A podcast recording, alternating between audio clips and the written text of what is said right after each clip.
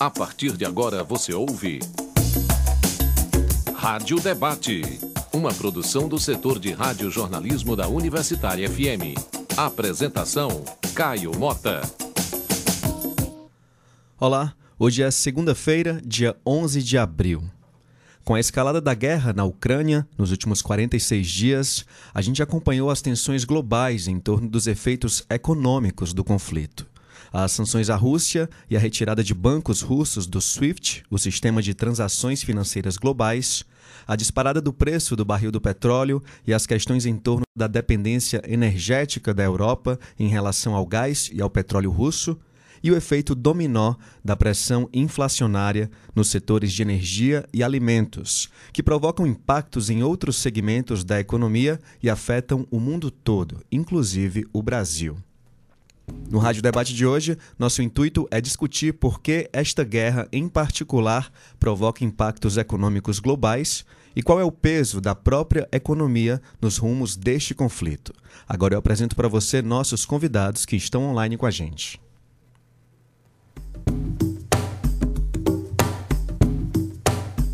Hoje conversaremos com Fábio Sobral, economista e professor da Universidade Federal do Ceará, onde coordena o VIES, o Núcleo de Economia Política. Bom dia, professor Fábio.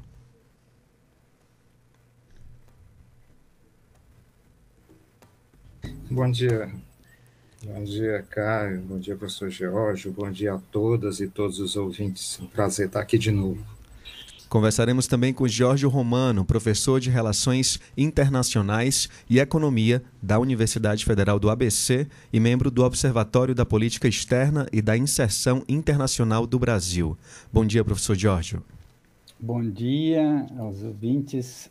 É, Universidade Federal Ceará, um prazer estar aqui com o professor Fábio Sobral, vocês. Lembrando que você pode acompanhar o Rádio Debate pela internet através do nosso site radiouniversitariafm.com.br e também dá para baixar o aplicativo da rádio no seu celular. É só procurar na lojas, nas lojas disponíveis Rádio Universitária FM 107,9. E para interagir com os participantes deste debate, os ouvintes podem enviar perguntas para o nosso WhatsApp. O número é 85 3366 7474 85 3366-7474. Eu peço que você envie sua pergunta ou comentário por escrito, junto com o seu nome e a cidade ou bairro de Fortaleza, de onde você está acompanhando o Rádio Debate.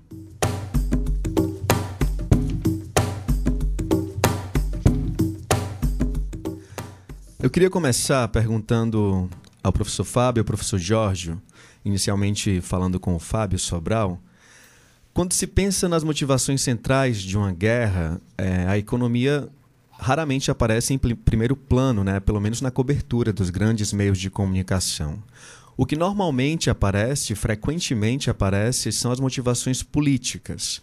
E aí não que política e economia não andem juntas, né? uma coisa está inteiramente ligada à outra. Mas a gente deve levar em conta que o papel econômico também é central Dois dias antes da invasão da Rússia à Ucrânia, a Alemanha suspendeu a autorização para o Nord Stream 2, que é o segundo gasoduto que levaria gás da Rússia para a Alemanha. E um dos primeiros efeitos após a invasão da Rússia à Ucrânia foi a subida do preço do barril de petróleo. Professor Fábio, o que, que esses dois fatos revelam sobre as questões econômicas que vêm dando as cartas nos rumos dessa guerra? É uma, é uma pergunta excelente, ao mesmo tempo terrível, porque, porque é muito vasta. Mas eu, quer dizer, na verdade não foi nem a Alemanha que não autorizou. O chanceler alemão estava junto com o presidente dos Estados Unidos na Casa Branca, dando uma entrevista coletiva, e foi o Joe Biden, quase como se fosse o presidente da Alemanha, o chanceler alemão, que disse: não, não vai ser autorizado esse gasoduto. Quer dizer, ah, você já percebe outros interesses. E os interesses, eles começam, na verdade, lá no início do século XX, quando na Sociedade Geográfica Real Britânica, o, o autor geopolítico Halford Mackinder é, apresenta a ideia de impedir a todo custo, a todo custo, a, a conexão entre a Alemanha e a Rússia. Eles diziam assim: a Alemanha é a tecnologia, a Rússia representa os recursos naturais. Ele tinha a ideia de que isso uniria a Ásia e a Europa num grande, numa grande ilha, como ele chamava a Eurásia, e essa grande ilha se tornaria tão forte que o Império Britânico, que era dominante até então, já com crises desde 1902, com a, a praticamente derrota contra uma revolta na África do Sul, uma revolta é, de descendentes de holandeses, né? Então, é, é, ele, ele já propunha isso, e os Estados Unidos adotam esse critério da separação entre Alemanha e Rússia. Só que eles erram o alvo. Quer dizer, a grande unidade hoje para a constituição da Eurásia não é a unidade Alemanha-Rússia, é a unidade entre Rússia e China. Esse, o objetivo, o grande objetivo é impedir essa unidade. A Alemanha, por incrível que pareça, se tornou, apesar de importantíssima, ela se tornou uma uma, ela precisa do mercado chinês, certo? Tanto que a Hungria hoje tem muitas indústrias alemãs pagando baixos salários, por isso tem lá o Viktor Orbán, o presidente foi eleito pela quinta vez, de extrema direita, porque ele acabou com os direitos trabalhistas, os salários são baixos. Parte da produção alemã caminhou para a Hungria, produzindo bens manufaturados para exportar para a China. O projeto chinês é até 2030 transformar a China na, na maior economia consumidora do mundo. A gente imagina a China como uma grande exportadora, né? Mas a China vai se transformar um país de um bilhão de pessoas em, em camadas médias, quer dizer, um consumo gigantesco, vai ser o motor do consumo do mundo. Sua moeda provavelmente chegará a ser a moeda essencial do mundo. Então, a China e a Rússia unificadas é, impedem aquela velha preocupação anglo-saxã, britânica e americana da formação da Eurásia. Esse é o grande problema, e é isso que está por trás. A Ucrânia é um simples, vamos dizer, um simples motivo, me falta a palavra agora, um, sim, um motivo secundário diante desse, desse elemento. Professor Jorge, sua avaliação a respeito das questões econômicas que vêm dando as cartas nos rumos dessa guerra? Bom, é, eu vou falar um pouco sobre isso e depois vou ter que fazer algumas correções sobre a questão dos gasodutos. Mas, é, primeiro, a gente tem que entender que há muitas guerras que têm por finalidade ganhos econômicos, objetivos econômicos claros. Pense, por exemplo, invasão do Iraque pelos Estados Unidos em 2003, quando os Estados Unidos, naquele momento, né, tinha estava é, por quase 70% do seu consumo de petróleo dependente de importações. É, não é o caso aqui. Então, a gente fala do impacto né, da, da guerra e as sanções têm impacto. A gente pode analisar, né, depois você vê aí como você quer conduzir, os impactos das sanções na Rússia, né, é, os impactos na Europa, né, que, que, pesa muito, é, inflação e todos, as próprias eleições na França, é, a Marine Le Pen, ela jogou, é, candidato extrema-direita ficou no segundo lugar, vai para o segundo turno, jogou com a questão do poder de compra, né, que exatamente é, é a pobreza energética, como eles falam. Né.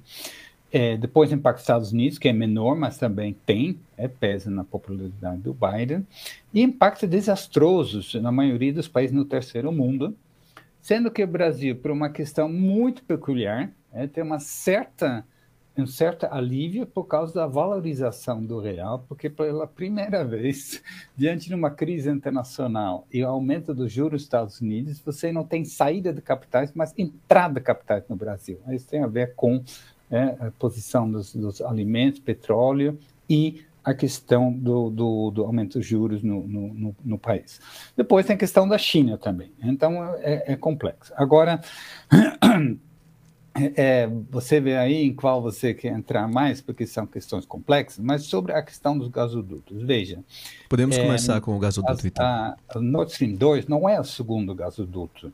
Tem muitos gasodutos. Os gaso, o primeiro gasoduto foi da década de 70, e depois, Sim. em 82, é, foi é, construído um grande projeto é que é o maior gasoduto que temos hoje, que levaria o, que leva o gás é, da, da Sibéria Ocidental. Em 82, o Ronald Reagan é, é, colocou sanções contra esses gasodutos. Era no governo Brezhnev, da União Soviética. Então, sanções dos Estados Unidos contra gasodutos é uma questão que vem de longe. Né? Naquela época, os governos socialistas, na Alemanha e na França, com Mitterrand, tiveram apoio, inclusive, do Thatcher, incrível, né? Mas a Thatcher na Inglaterra apoiou a Europa continental, dizendo que era inaceitável os Estados Unidos é, querer é, dar palpite sobre política energética da, da Europa. É, lembrando que 82 foi só três anos depois da invasão do Afeganistão. Né? Portanto, a, quando a gente hoje fala em dependência energética da Europa, particularmente da Alemanha, isso não é uma coisa assim que a natura, natureza decidiu. Foi uma decisão política.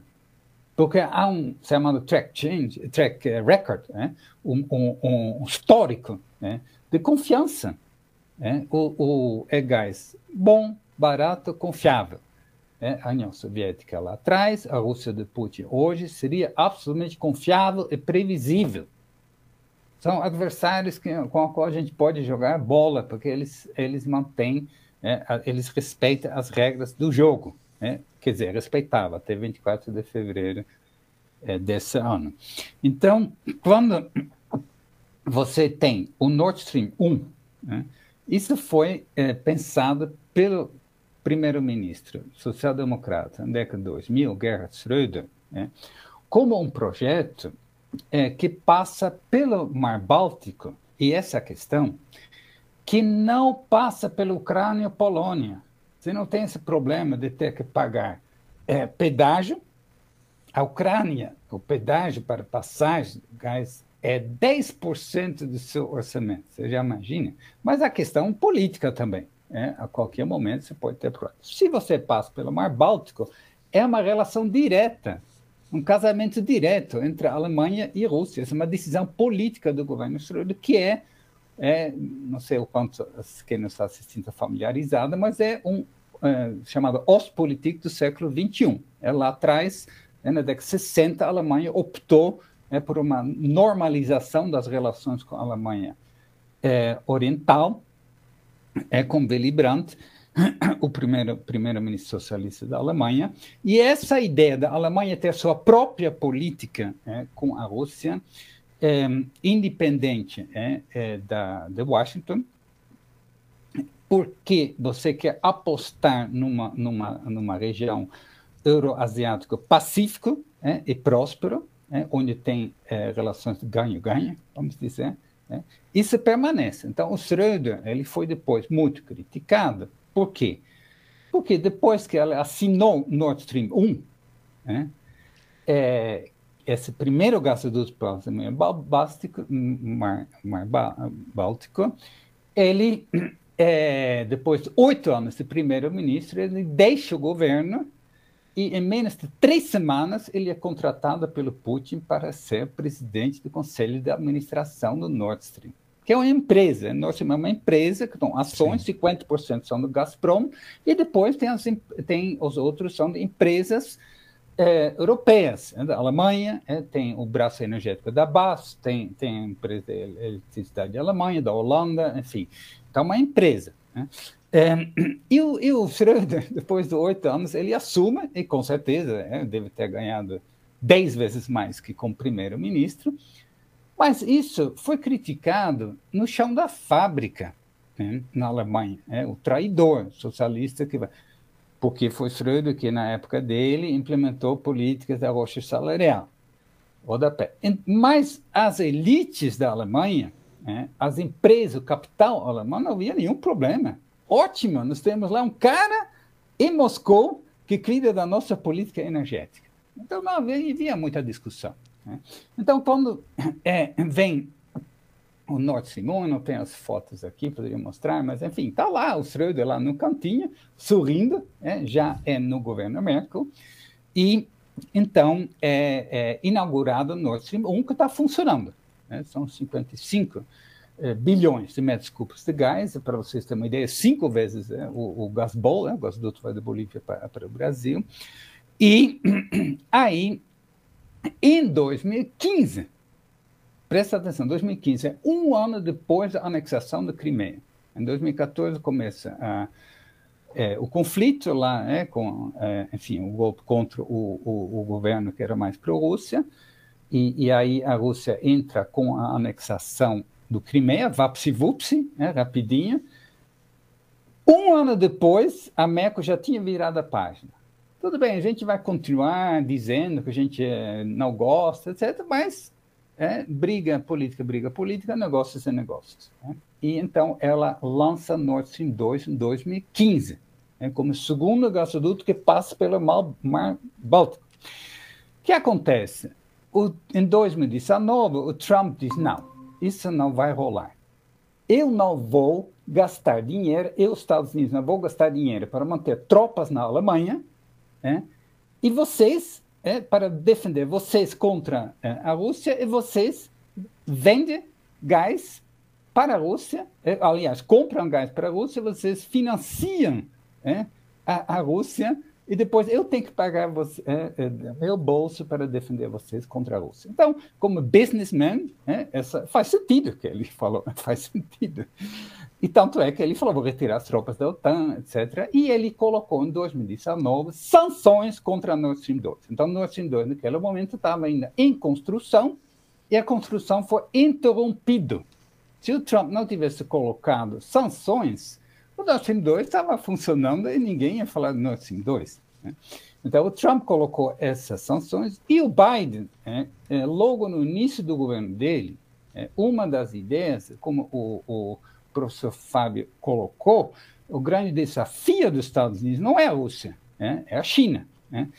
É, o, essa é quem contesta, quem tem capacidade de contestar a hegemonia dos Estados Unidos. Né? Então, o Biden sabia para é, é, é conter a ascensão chine, chinesa, né?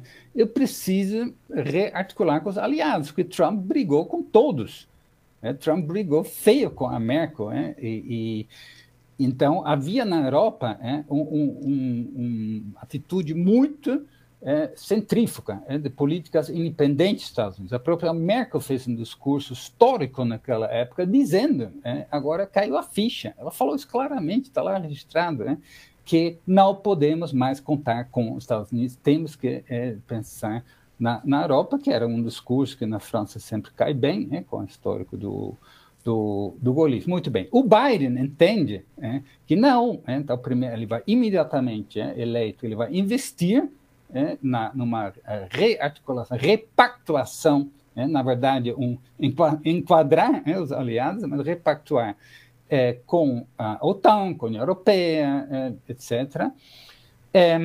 e, como um gesto de boa vontade, ele, ele suspende as sanções contra a Nord Stream 2. Né? Então, Nord Stream 2 é, imediatamente é pronta, porque apesar das sanções, é, o pessoal continuou é, trabalhando, só que é, não poderia avançar. Então, alguns meses depois, Nord Stream 2 está pronto. Por que Nord Stream 2 não entrou em operação? Porque estamos falando de meses antes da guerra. É, é importante, desculpa tá, os detalhes, mas enfim, estamos no ambiente acadêmico, então, é, tem muitas falas assim, né? Então, por que tem as eleições na Alemanha? Isso tem que estar muito claro. A desculpa é que faltava processos de burocráticos, e é verdade isso, tá? Não é que não é verdade. Tem os IBAMAs da vida, tem tudo isso, né? é, isso demora, a gente sabe. Né? Só que havia as eleições na Alemanha. Qual o problema? O Partido Verde estava durante um tempo como o maior partido. Não é Estados Unidos. O verde não é um braço da CIA. Os verdes é uma expressão da população da Alemanha que é contra a gasoduto e que tem fortes críticas à Rússia. Os verdes têm uma política externa absolutamente anti-russa por causa dos direitos humanos, por causa dos direitos gays, e eles são contra Nord Stream 2, porque eles não gostam do gás. O Partido Liberal também tinha fortes críticas no Nord Stream 2 por outro motivo, que é econômico, porque quando foram feitas as contas lá atrás, em 2013, 2014, quando a minha lança em 2015 Nord Stream 2, havia perspectiva de uma demanda de gás que não se verifica mais, porque a transição é mais rápida, então o, o volume total é, de gás que a Alemanha usa, que projetamos, não. Então, só, então para terminando, é, a questão do Nord Stream 2 era, no, naquele momento, uma questão de, de política interna. E, e, é óbvio que nenhum dos dois partidos grandes ia colocar é, Nord Stream 2 em, em, em operação é, diante de, de, uma, de uma opinião pública interna da Alemanha, né, é, que, que, era crítica à Rússia, inclusive crítica à China. Esse é um grande, grande problema. Quando vem a guerra, é, a, de fato, é, a Alemanha durante muito tempo, né, o, Olaf Scholz acabou de ser eleito, né, ele fica na dúvida, né, porque você tem essa concentração de tropas já, você não tinha ainda a guerra, e então o, o a questão aí é, é muito mais a opinião pública é, e isso é muito importante. A gente não pode desconsiderar o impacto é, que a guerra teve na opinião pública na, na Europa. Né? E, e, que isso faz é, com que a é, cada eu estava acompanhando cada dia, é impressionante, né? As, as, é, cada dia é, a coisa mexia um pouco, mexia um pouco, mexia um pouco. Então, na minha opinião, é muito mais o debate interno na Alemanha é, do que a pressão do Biden, que fez com que é, se formalizou a suspensão da entrada da operação, porque, na verdade, é, tem que estar muito claro para o ouvinte, a suspensão do Nord Stream 2 não muda absolutamente nada. Por quê? Porque a demanda da Alemanha por gás pode ser atendida tranquilamente pelos gasodutos existentes.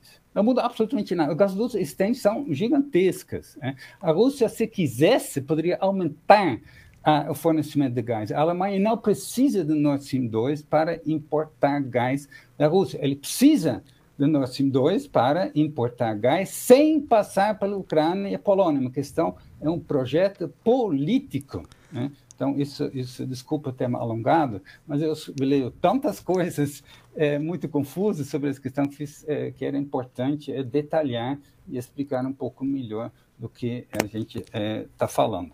Agora, claro, é, bom. É, a gente hoje no Rádio Debate está aqui tentando entender os efeitos econômicos globais da guerra na Ucrânia. O professor Giorgio estava falando principalmente da questão do gasoduto Nord Stream 2, né, que foi uma das, é uma das questões que estão sendo é, debatidas a respeito das sanções é, impostas né, à, à Rússia.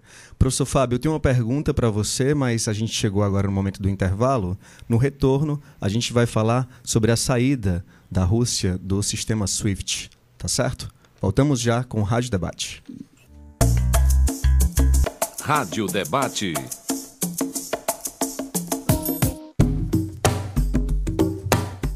Estamos de volta com o Rádio Debate, hoje discutindo os efeitos econômicos globais da guerra na Ucrânia. Comigo estão economista e professor da Universidade Federal do Ceará, Fábio Sobral, e o professor de Relações Internacionais e Economia da Universidade Federal do ABC, Giorgio Romano. Lembra você que está ouvindo a gente que você pode interagir com os participantes desse debate enviando perguntas para o nosso WhatsApp. O número é 85 3366 7474. Envie a sua pergunta ou comentário por escrito, junto com o seu nome e a cidade ou bairro de Fortaleza, de onde você está acompanhando o programa. Professor Fábio, seguindo é, nossa análise a respeito dos impactos econômicos da guerra na Ucrânia, é, o rublo, né, que é a moeda russa, ele vem se desvalorizando, muitas empresas saíram do país e os bancos russos foram tirados do SWIFT. SWIFT. O que é esse SWIFT, professor? Essa é a primeira pergunta e assim que você explicar, eu vou lhe fazer outra. SWIFT é um sistema eletrônico de pagamento global ou seja, os bancos se interligam a uma espécie de rede de internet deles e não precisam entregar o dinheiro fisicamente em outro local, certo? Você quer fazer um pagamento aqui, você vai a um banco e esse pagamento é externo. Esse banco local se conecta ao SWIFT e contabilmente é feito o pagamento em outro local, certo? É, isso substitui as formas antigas lá do, do século XIX, é, pelo menos numa parte do século XIX, em que os pagamentos eram feitos em ouro e tinham que ser pagamentos físicos. Então, o sistema, na verdade, é o grande sistema maior representante do mecanismo de globalização, ou seja, interligação completa das finanças. Sair do SWIFT significa que você terá maiores custos para fazer esses pagamentos, né? Mas eles não foram só é, suspensos do SWIFT, né? Eles, eles tiveram, inclusive, seu dinheiro congelado e apreendido, entende? E ouro e dinheiro. É, o, a Rússia ela tem tentado tirar o dólar das suas transações, né? Contando com o poder da sua economia de exportação de petróleo e gás. E a China também tem substituído o dólar pela moeda nacional em contratos comerciais. O que, é que isso significa, professor, diante do domínio mundial do dólar nas transações econômicas? Professor Fábio. Eu vou fazer uma pequena propaganda. Eu escrevi um artigo para uma revista de geopolítica aqui do Brasil chamada. Tá, o nome está em espanhol, assim, Dossier com R, Sul. Eu escrevi um, um, um artigo sobre isso lá. Né? Tenho escrito lá alguns artigos. É, é o seguinte, você até falou que o, o rublo russo, que tem o rublo bielorrusso, né? o rublo russo se desvalorizou. Ele se desvalorizou no começo. Aí o, o governo russo fez uma jogada exigindo que os países vão até os bancos russos, o principal banco russo, o Sberbank, vão até ele e transformem o seu dinheiro, euro ou dólar, em rublo. Ou seja, só aceita o pagamento das, do gás em rublos. Isso fez a, a cotação da moeda russa melhorar muito, até níveis melhores do que o início da guerra. Hoje está mais ou menos 81 rublos para um dólar. No começo da guerra está 82. Tá? Então, quer dizer, já esse problema da desvalorização da moeda já resolveu. Mas é, começaram movimentos paralelos. A China assina com a Arábia Saudita. É, a, o pagamento, a, a China importa, se eu não me engano, 25% do petróleo que usa da Arábia Saudita. Então vai pagar na sua moeda, o yuan. A Arábia Saudita aceitou. Olha, isso é decisivo. A Arábia Saudita foi central para o dólar continuar sendo aceito como moeda mundial. Quando em 1971 o governo americano do Nixon disse que não trocava mais dólares por ouro, era isso que segurava o dólar, certo? Aí, o que é que segurou o dólar? para que ele não passasse a ser um papel pintado. Foi um acordo com a Arábia Saudita, na época, na verdade, com a OPEP, de que a OPEP só receberia seus pagamentos em dólares. Então, isso acaba de ser quebrado. Esse é o primeiro movimento. Né? O pessoal já chama de, não tem o termo petrodólar, né? já chama de petro-yuan. Tá? A China e a Rússia assinaram acordos também de troca mútua de moedas nas suas moedas. Né? Isso já aqui na reunião do que criou o novo Banco de Desenvolvimento, o NBD, aqui em Fortaleza. Já tinha acertado entre os BRICS, Brasil, Rússia, Índia, China, África do Sul, tinha sido acertado um percentual de aceitação dessas moedas. Acho que do Brasil para a China era de 20%. Eles aceitariam 20% dos pagamentos em real e a, o Brasil aceitaria 20% dos pagamentos em yuan. Então, na verdade, começou uma desconfiança generalizada frente ao dólar, primeiro porque as suas reservas podem ser aprisionadas. As reservas iranianas foram aprisionadas, as reservas líbias, as reservas venezuelanas foram aprisionadas, afegãs e agora a Rússia. Então há uma desconfiança significativa de que o sistema financeiro pode e é usado como arma de guerra. Certo? Depois, os países passaram a perceber a fragilidade do dólar na medida em que o petróleo pode ser agora negociado em outras moedas. Então, nós estamos acompanhando um movimento assim profundamente significativo, que não sabemos exatamente as, como vai continuar, mas é talvez a quebra do, da grande reorganização econômica que ocorreu em 1944 nos Estados Unidos, lá em New Hampshire, é, a reunião de Bretton Woods, a conferência de Bretton Woods, que disse o dólar vai ser a moeda mundial. Então, há questionamentos, ainda percentualmente pequenos, mas politicamente extremamente importantes, de que o dólar deve ser substituído como moeda nas transações entre os países. Professor Giorgio, entre as sanções econômicas impostas à Rússia, quais são as que têm ou terão efeitos mais significativos na, na, na sua avaliação? Bom, primeiro, veja, é, você falou bancos são, os russos são tirados do SWIFT, né? mas não todos os bancos. É um queijo suíço essa história. É, os bancos que fazem, é, que, as, é, que são utilizados para é, a Rússia receber os euros e dólares da Europa para com pagamento do gás, petróleo e, e carvão, evidentemente estão funcionando. Né? Então, é, para você ter uma ideia, se a Europa quisesse, poderia terminar com a guerra amanhã e simplesmente não comprar mais gás, sobretudo petróleo, petróleo que mais rende, né? gás que é mais difícil de substituir, e carvão, que é menos relevante. Mas os três juntos geram para a Rússia um bilhão de dólares por dia. Ou seja, enquanto nós estamos falando, a Europa está transferindo, através daqueles bancos que continuam funcionando, né, para as transações, um bilhão de dólares por dia. E por que a Europa não para? Porque seria destruição mútua assegurada. A Rússia entraria em colapso, porque isso significa essas, essas entradas são 50% do orçamento da Rússia, e a União Europeia entra em colapso porque não tem nenhuma possibilidade né, de substituição a curto prazo. Porque, como eu falei, a decisão de depender da Rússia foi uma decisão política de lá atrás, porque a Europa achava que é, tinha um histórico de décadas da União Soviética, que era um, um, um parceiro, adversário, que for que seja, mas confiável barato, de qualidade e previsível. Agora, ninguém poderia imaginar que Putin ia bombardear Kiev. Então, acabou essa história. Né? Agora, o impacto na Rússia, né? a Rússia, evidentemente, se preparou para isso. Né? Você vai ter um novo normal na Rússia. Né? E, o cerco à Rússia, é, por causa da guerra, só aumenta a popularidade de Putin. Né? Tudo bem, McDonald's, um exemplo, McDonald's fecha as lojas de hambúrguer. Perfeito. Então, vai ter é, empresários russos é, que vão colocar lá os hambúrgueres russos. Né? É um país que viveu durante a União Soviética durante décadas assim, é, fechado. Da, é isso que vai acontecer. Agora, o impacto mais importante é, é sobre o resto do mundo. Né?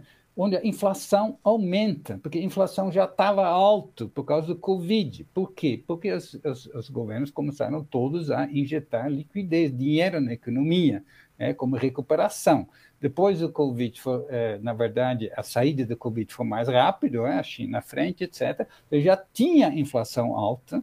Com a guerra, você aumenta isso, e as sanções fazem explodir a inflação no mundo todo.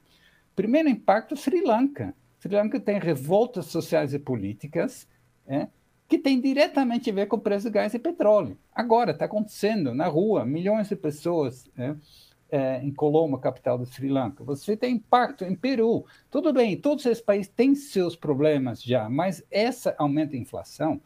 É, Marine Le Pen, é, na França, ela chegou, chegou muito com o discurso do poder de compra, né, e que tem a ver com a questão energia e alimentos. Então, o impacto de tudo isso é muito mais, primeiro no, nas camadas mais pobres do mundo inteiro, né? Na, no terceiro mundo, é, o preço dos alimentos, é, o que a gente está vendo hoje no Sri Lanka, com vídeos ouvintes, dá um Google Sri Lanka, lá você vai ver as manifestações e todas, isso vai acontecer em muitos países no mundo, muitos, mas não na Rússia.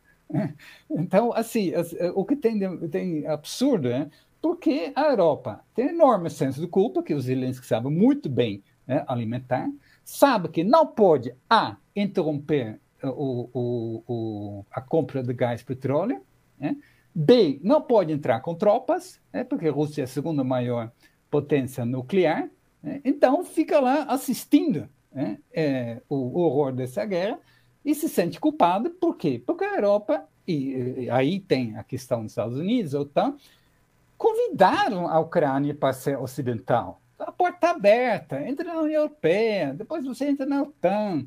Né? Mas na hora de vamos ver, né, a hora que, que os eleitos falam, então vamos lá, não tem nada disso. Né? Agora que o bicho pega, a Europa diz, não, não, tudo bem, a gente vai te dar armas, mas você se vira. Você, você vai ser massacrado. Não tem, vai ter agora a segunda ofensiva em Donbass. Não tem. Você fornecer armas significa só prolongar a guerra, as sanções, fornecimento de armas, prolonga a guerra. Né? E é evidente que a Ucrânia tem menor condição de resistir à força militar da Rússia. Né? Que, que, ele vai agora em Donbass com certeza, porque 9 de maio é o dia da vitória em Moscou vai ter uma parada militar, como todo ano, é o dia da vitória sobre os nazistas, em 45. Portanto, 9 de maio, Putin vai ter que ter alguma coisa para mostrar para o seu povo. Não pode dizer, ah, nos retiramos de Kiev, vamos ter um novo plano. Não, tem que mostrar. Nos recuperamos, nos ocupamos Donbass e anexamos Donbass, que for que seja. Então, as próximas semanas vai ser jogo duro. É? E fornecer armas, fornecer sanções, falar que Putin é um criminoso de guerra, é? ajuda absolutamente em nada para resolver. E a consequência econômica é que os povos no mundo estão sofrendo, sofrendo com a inflação de alimentos, sofrendo com a é, inflação de, de, energia. E há quem ganha, sempre quem ganha. As, as empresas de energia nos Estados Unidos, as ações dos, dos petrolíferos estão aumentando. Aqui também, Petrobras lucro está aumentando as, as empresas do setor é, industrial militar nos Estados Unidos também, ações estão aumentando. Né? Sempre tá, há quem é, ganha com isso. Né? Mas, a, a, a, então, essa questão do quem ganha e perde é, vira uma, uma questão política de suma importância em praticamente todos os países do mundo. Mesmo na China, as projeções de crescimento tiveram que ser rebaixadas. Né? O mundo está sofrendo muito. Né? Então, mais rápido que essa guerra termina, né? Não é só é, para normalizar, pacificar, detencionar a situação na Ucrânia, né? mas no mundo todo. O efeito econômico é desastroso, sobretudo, repito, para as camadas mais pobres. Os, os oligarcas russos não sofrem nem um pouco, tá? absolutamente nada. Isso é balela. Né? é, para, para, assim, para os europeus mostrar que estão fazendo alguma coisa né, diante da sua opinião pública, que está dizendo, pô, como? faz mais, gente quer mais, etc. Então, é, infelizmente, é, a, a, perspectiva é, não é boa. Professor Fábio, é, o professor Giorgio falou né, de como as sanções vão afetar o resto do mundo, principalmente os países emergentes, o sul global. E eu queria saber, é, queria que você dissesse para a gente qual é o reflexo dessas sanções nos próprios países que têm aplicado essas medidas. Quem sai mais prejudicado, eles ou a Rússia? É, eu, eu, eu acho que é um movimento global inflacionário já, certo? Houve a crise de 2008 e o Banco Central Americano, junto com o Departamento do Tesouro, lançaram trilhões de dólares para salvar bancos endividados. Eles, na verdade, tinham dívidas uns com os outros. Então, o Estado, de certa forma, deu dinheiro financiado para eles pagarem as dívidas entre si. Só que aí, quando bateram as contas, todos eles ficaram com muito dinheiro, certo? E acabaram criando um mecanismo de compra de terras. Você vê a Microsoft, não sei se a Microsoft ou o próprio Bill Gates acabou de comprar em 2021 fa é, fazendas, não é uma fazenda, mas fazendas em 20 estados americanos, principalmente na área ali do, do meio oeste, na área agrícola. Então, eles já tinham em mente a elevação dos preços dos alimentos, das commodities agrícolas né, e minerais. E, segundo a, a Covid também acelerou esse processo, a pandemia mundial. É, eu creio que há um movimento duplo, né?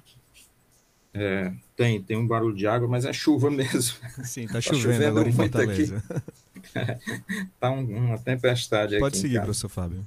Tá bom. É, bem, o, há um movimento duplo. O, nos Estados Unidos, eles, para salvarem a economia e, e o nível de emprego, eles precisaram, precisam elevar a hora paga aos salários, o salário, certo? Precisam de programas sociais. Mas as empresas, as grandes corporações, perdem aí e elas recuperam como? Elevando os seus preços. Há um movimento combinado de elevação dos preços, independente do conflito na Ucrânia. Certo? Independente do conflito na Ucrânia.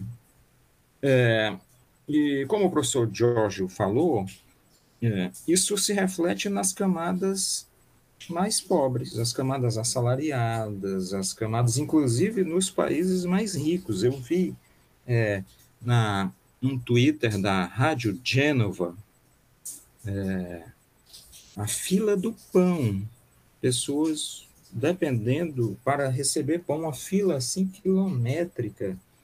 E havia, quer dizer, você pode dizer, não, são os imigrantes negros, né? Não, eu vi na filmagem dois negros, o restante eram brancos, provavelmente italianos. Quer dizer, há, um, há uma, um empobrecimento das camadas trabalhadoras americanas também. Então, há um movimento de levar ao extremo. Você tem autores, né, por exemplo, dois autores importantíssimos escrevem juntos, eu acho que é um casal, é, Pinchon descrevendo o empobrecimento das camadas médias e, e uma separação das, das elites francesas do conjunto da população. Há um outro, Christophe Guilly, é, francês, sobre a classe média, né? Os, a França periférica. Então, antes já do conflito na Ucrânia, havia um movimento de empobrecimento generalizado é, nos países da esfera ocidental, certo? Eu acho que as legislações nacionais estão tentando fazer movimentos de recuperação da renda, mas as grandes corporações estão acima desse processo e controlam os preços. Aí eu digo para os meus alunos que a ideia de que, é claro que tem demanda e oferta, né, controlando o preço, mas eu digo para eles que é um conto de fadas, uma utopia que o Adam Smith inventou lá no século XVIII, sabe? Na verdade, quem controla os preços são grandes empresas, grandes corporações. Na verdade, as revoluções britânica, americana e francesa foi contra esse controle das corporações. Durante um tempo elas conseguiram evitar, mas agora as corporações voltaram para a vingança. A corporação, dois, a vingança. Professor Giorgio, e qual a sua avaliação? Qual é o reflexo dessas sanções nos próprios países que têm aplicado essas medidas? Quem é que sai mais prejudicado? Eles, Rússia, quem sai? Seu microfone está desligado.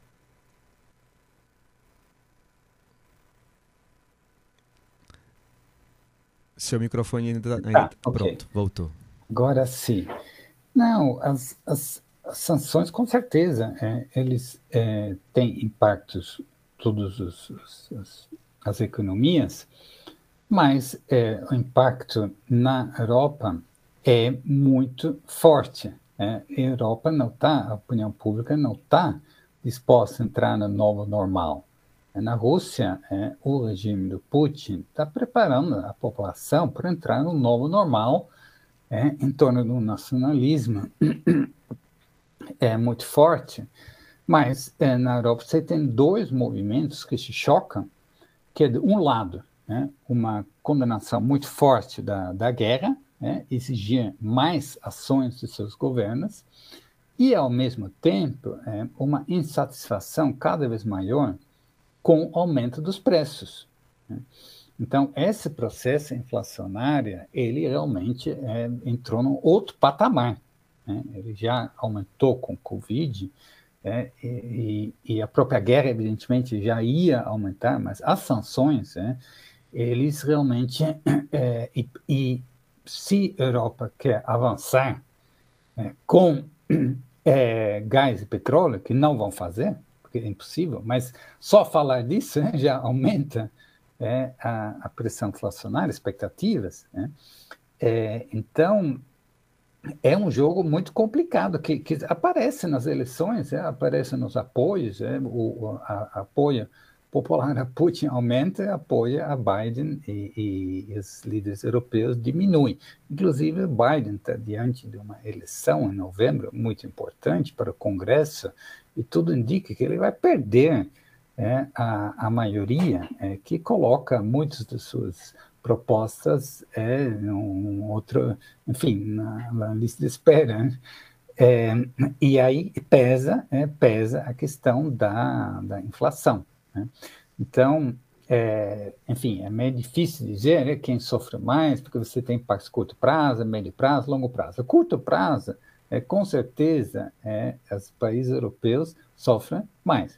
Mas é assim, eh, os países do terceiro mundo né, acabam, na verdade, mais ainda, né, com a questão dos alimentos, a questão da energia, etc. Sobre todas aquelas que dependem da importação é, desses produtos. Os Estados Unidos, na verdade, apesar que eu falei, é, sofre até menos né, que, que a Europa, mas é, na questão da, da e, e, no caso da China, você tem uns, um, enfim, o regime é, econômico diferenciado, você tem certo controle, você tem controle de capitais, etc. Mas é, o impacto sobre a Rússia ele é absorvido por uma questão do política. Né? Tudo vai depender quanto tempo essa guerra demora ainda. Né? E em relação ao Brasil especificamente, professor Fábio, é, que efeitos econômicos são mais sensíveis para a gente? Que impactos que a gente ainda pode sentir a respeito dessa guerra? Essa é a última pergunta do debate. Vou fazer para o professor Fábio, depois para o professor Giorgio e a gente encerra o programa. Ainda temos aí cinco minutinhos para continuar conversando. Bem, o, o, o Brasil importa trigo da Argentina, a Rússia e a Ucrânia. A Rússia é o maior produtor de trigo, a, a Ucrânia de, tem, segue trigo, girassol. Então, esses preços irão subir, estão subindo no mercado internacional. Ah, mas a gente compra da Argentina. Mas o preço em dólares sobe, sobe para a gente, certo? É, é, o resto é, é pura especulação. Por que, que a soja sobe? Os custos de, da, da produção de soja não aumentaram. Quer dizer, você, a Petrobras, vai e decide cobrar os preços dos combustíveis em dólares, quando grande parte da produção é ou poderia ser interna, o que estaria nos preços locais, estaria em reais. Por que cobrar em dólares? É uma decisão para beneficiar seus acionistas em detrimento do restante da população. Né? Então, são decisões empresariais, corporativas, justificadas por muitos economistas como corretas, porque, na verdade, Muitos deles estão ao serviço é, de, de agências de investimento, certo? Aí é, é, é, as pessoas estão na, na conta, né, pagas, né, e muito bem pagas para defender essa política que tem reflexos não só na população como um todo, mas na própria economia. Tá? Porque os salários estão baixos, historicamente muito baixos, né? há um alto nível de desemprego, de fome, e os preços sobem como uma forma de aumentar as taxas de lucros dessas empresas. Há quatro grandes redes, redes de supermercado que chegam a controlar, variando entre 40% e 50% de todo o varejo nacional. Então, os preços subirem, volta aquele velho mecanismo, pouca gente acompanhou, mas eu acompanhei, o mecanismo do período da ditadura militar, onde você tinha 10% da população que conseguia acompanhar a inflação, se beneficiava com ela, e o restante da população sofria. Então, voltou um projeto econômico extremamente excludente e agressivo. Professor Giorgio, para finalizar. Então, veja, é, é, é de fato é, é, complexo, né? Porque normalmente quando você tem uma crise internacional, você tem muita incerteza. O que, que o detentor de capital faz? Ele vai fuga, ele fuga, tem uma fuga, né? Para né, a certeza, né? que seria, então, sair do Brasil, o pessoal pega seus reais, compra dólares, sai do Brasil, você tem uma desvalorização que alimenta a inflação. Né? É, e ainda mais, esse movimento também existe quando você aumenta os juros dos Estados Unidos, que está acontecendo, né? aumentando os juros dos Estados Unidos, você diminui o diferencial, né? o diferencial dos juros, então também é um motivo para você voltar para os Estados Unidos. E, pasma, nada disso aconteceu. O capital do curto prazo saiu da China, entrou no Brasil. Isso nunca aconteceu na história econômica recente. Né? Então, é, é, que você vai ver? Aumento da Bolsa de Valores São Paulo. Do primeiro dia da guerra, é, aumento da Bolsa de Valores. Você tem um movimento que já estava acontecendo, né, de valorização do real. É que isso dá um certo alívio. É, claro, afinal, a inflação seria mais alta ainda. Só que aí entra a questão que o professor Fábio colocou. Parece, então, é, que o Brasil está indo bem. Mas aí quem está indo bem? É quem está indo bem? É? Com esse aumento é, dos preços é, internacionais, é que um dos motivos pelo qual é, o capital de curto prazo vem para o Brasil, ele compra as ações, ele vem para a Bolsa de Valores, e tem a Petrobras, tem as grandes empresas de mineração, tem empresas de, de uh, agroexportação. Esses são setores que estão indo bem é, e, e, que ganha com a situação atual. Só que a população sofre, porque não tem um governo que faz a mediação, como o professor Fábio explicou. É, o Brasil é exportador de petróleo cru, mas ele não tem capacidade de refino 100%, então ele ainda importa derivados. Né? Não é muito, mas importa derivados. E olha só, a importação de derivados deve ser hoje menos 10%, talvez 7%, alguma coisa assim. Só que eles inventaram que esse 7%, que de fato você compra no mercado internacional, logo você paga o preço internacional, que vai determinar todo o preço que o consumidor paga. Embora, né, veja, o custo operacional no pré-sal está em torno de 5 dólares por baril. Um baril, é, 159 litros, ele está hoje mais de 100 dólares. Então você vê enorme margem de lucros extraordinários que não são aproveitados para aliviar a situação da população, mas como o professor Fábio disse, é, eles são para alimentar os acionistas. Aí alguém pode dizer, ah, mas é o Estado brasileiro que é acionista Petrobras. Falso. Só um terço das ações de Petrobras são do Estado. Dois terços são privados, dos quais metade em Nova York. Né? Então, um terço das ações, um terço dos lucros extraordinários vai para os acionistas em, em Nova York. Então, a questão que se coloca é uma questão distributiva. Né? é, é, a gente evidentemente não pode parar a guerra, é, nem é, temos capacidade de influenciar os preços, mas nós temos sim é, condições, se o Estado quisesse, é, se o governo quisesse, você poderia aliviar essa, essa situação, fazer com que os ganhos que o Brasil de fato está tendo não fiquem concentrados, aumenta o processo de concentração de riqueza que já é, o, o, a fama do Brasil. Então é isso. Nós conversamos hoje no Rádio Debate sobre os efeitos econômicos globais da guerra na Ucrânia. Esse tema tão vasto que eu acho que renderia pelo menos uns três programas seguidos aqui para a gente conseguir dar conta.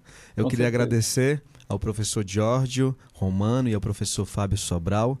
Eu sou Caio Mota, o Rádio Debate fica por aqui e eu lembro a você que está ouvindo que esse programa vai estar disponível logo mais nos aplicativos de podcast. É só procurar Rádio Debate no Spotify, Deezer e outros tocadores.